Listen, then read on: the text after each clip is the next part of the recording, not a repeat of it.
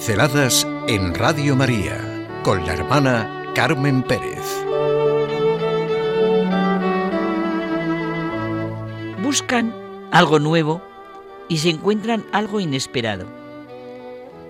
Los que buscan con buen corazón encuentran. De esta sabiduría y de esta búsqueda está impregnado todo el Antiguo Testamento y culmina en el Nuevo Testamento.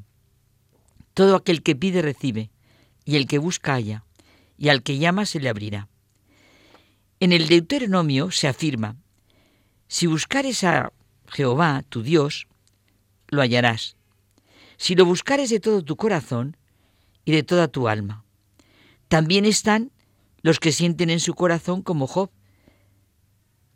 ¿Quién me dirá el saber dónde hallar a Dios? Yo iría hasta su silla. O la expresión de Jeremías. Me buscaréis y me hallaréis, porque me buscaréis de todo vuestro corazón. También la expresión de Oseas, y conoceremos y proseguiremos en conocer a Jehová, como el alba está dispuesta su salida, y vendrá a nosotros como la lluvia, como la lluvia tardía y temprana de la tierra. Y en todos los salmos está clarísima esta búsqueda. Alégrese el corazón de los que buscan a Jehová.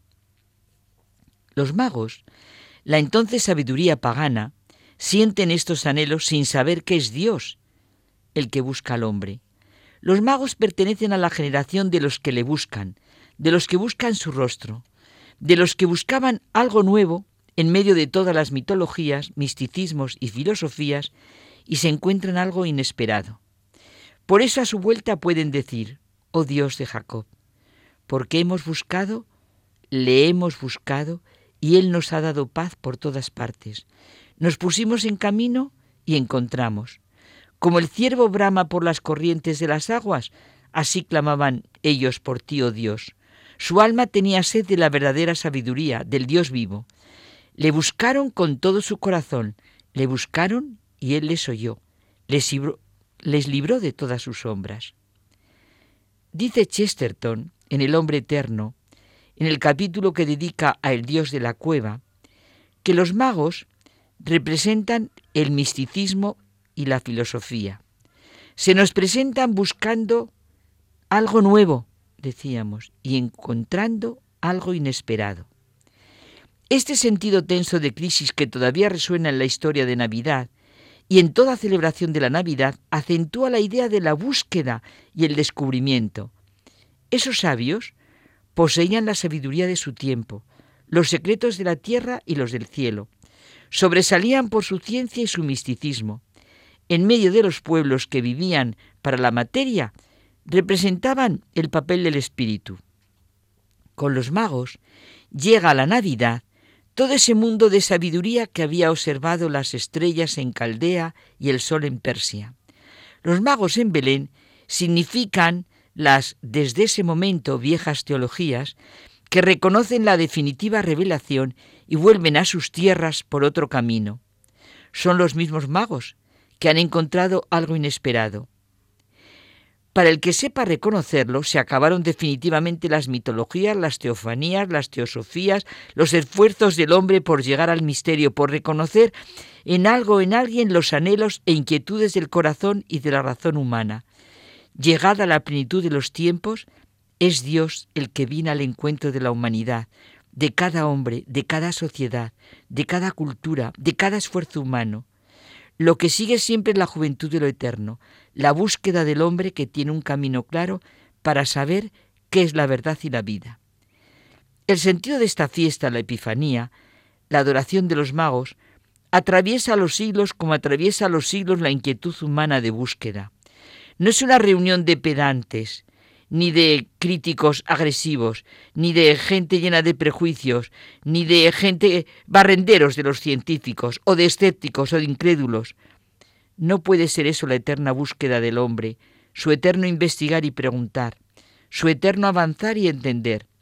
En esos sabios late la auténtica inquietud de la razón y del corazón humano. Por eso es una fiesta de luz, de la revelación definitiva de Dios en Jesucristo a la razón y al corazón humano. El salmo de esta fiesta responde a lo que venimos comentando. Dios mío, confía tu juicio al Rey, tu justicia al Hijo de Reyes, para que rija a tu pueblo con justicia, a tus humildes con rectitud. Que en sus días florezca la justicia y la paz hasta que falte la luna. Que los reyes de Tarsis de las islas le paguen tributos. Que los reyes de Saba y de Arabia le ofrezcan sus dones. Que se postren ante él todos los reyes y que todos los pueblos le sirvan. Porque él librará al pobre que clamaba, al afligido que no tenía protector. Él se apiadará del pobre y del indigente y salvará la vida de los pobres. Eso es lo que ocurre con la verdadera sabiduría, encontrarse con algo inesperado. Habían ido a adorar a un rey y se encontraron con una humilde familia que tenía un niño pobremente vestido y en un pobre establo de animales. Es para despertar en nosotros la mayor admiración y asombro el hecho de que en Belén, en la adoración y reconocimiento de los magos al niño, en su ofrecimiento del oro, del incienso y de la mirra, se mezclan nuestros sentimientos de una sencillez y simplicidad infantil y de unos pensamientos que se pueden ramificar hasta las más grandes alturas y complejidades. No acabaremos nunca al final porque nuestras propias ideas siguen abriéndose año tras año al hecho que contemplamos. Siempre el misterio, como dice Romano Guardini, es exceso de verdad.